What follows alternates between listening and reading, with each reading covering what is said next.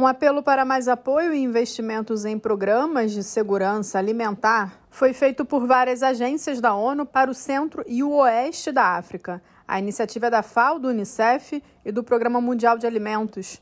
A ONU estima que no próximo ano a região possa bater um recorde histórico de 48 milhões de pessoas passando fome, incluindo 9 milhões de crianças, se nada for feito. As agências pedem soluções urgentes e duradouras para enfrentar a crise e reduzir o risco de mais pessoas sofrendo com uma insegurança alimentar catastrófica.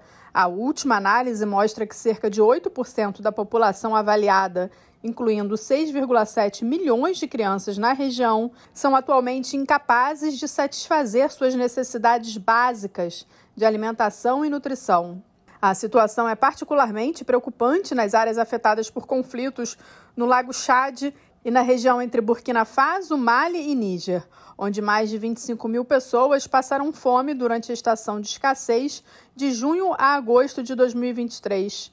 Este é o período do ano em que os estoques de alimentos da safra anterior se esgotam e as famílias lutam para suprir suas necessidades alimentares básicas até a próxima colheita.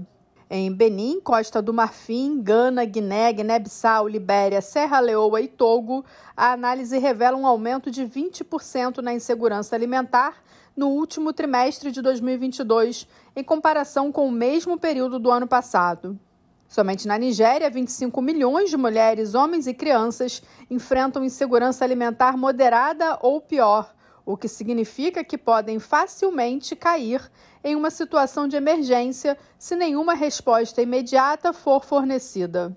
Da ONU News em Nova York, Ana Paula Loureiro.